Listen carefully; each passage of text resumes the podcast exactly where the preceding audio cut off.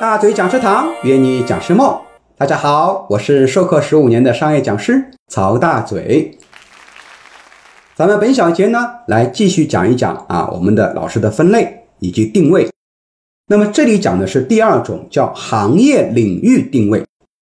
行业领域定位呢，就是专注于某一个特定的行业，比如说金融板块、房地产板块、家装建材。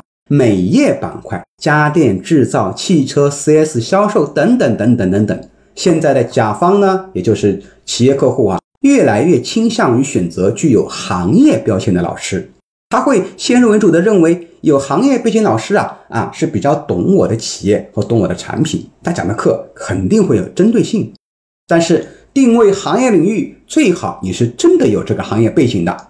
比如你定位为银行类的、金融类的老师，最好是曾经在某国有的银行里面啊担任过这样一个啊比较关键的岗位的这样老师，不然的话呢，别人会觉得你这个老师啊，哎不专业。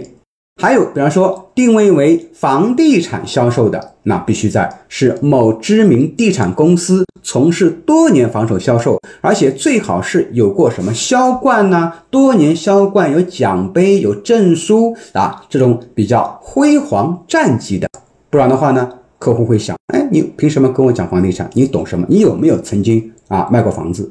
那么这也是我们讲的一个什么叫行业领域定位。那么在行业领域定位的时候呢，我们一定要把我们的标签呢，把它放到我们的名字里面，然后讲的课呢，全部是围绕这个行业。比方说银行，你讲什么？讲开门红啊，讲银行的大堂经理，讲银行礼仪，讲银行人员的情绪管理，银行的呃大客户营销，银行的。这个行长的领导力，诸如此类啊，我们都是怎么围绕这个行业去讲课程的关联起来。客户一看，哇塞，你的课程包里面都是跟我银行有关的哦，就定位了你是懂我们的，是吧？而且最好要跟我们这个行业里面最新的产品去挂起来，你得学习，你得了解现在银行它在卖什么产品，现在银行有什么变化，金融行业出现了什么样的一个波动。你是不是应该关注银行类的、金融类的一些公众号啊啊一些媒体，然后呢及时更新你的课程？